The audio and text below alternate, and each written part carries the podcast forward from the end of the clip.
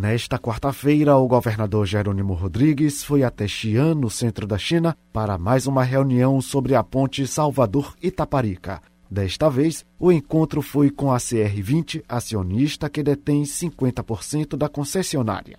Na reunião foi discutido o cronograma da obra e a importância do projeto para o desenvolvimento econômico e social da Bahia. Também foi tema da reunião as operações de crédito garantidas pelo Banco do Nordeste, BNDES, Banco Nacional de Desenvolvimento Econômico e Social, e o Eximbank China. Na última terça, o governador se reuniu em Pequim com a CCCC, acionista que detém os outros 50% da concessionária, quando discutiu aspectos técnicos e financeiros do projeto. Com informações da Secom Bahia, Anderson Oliveira.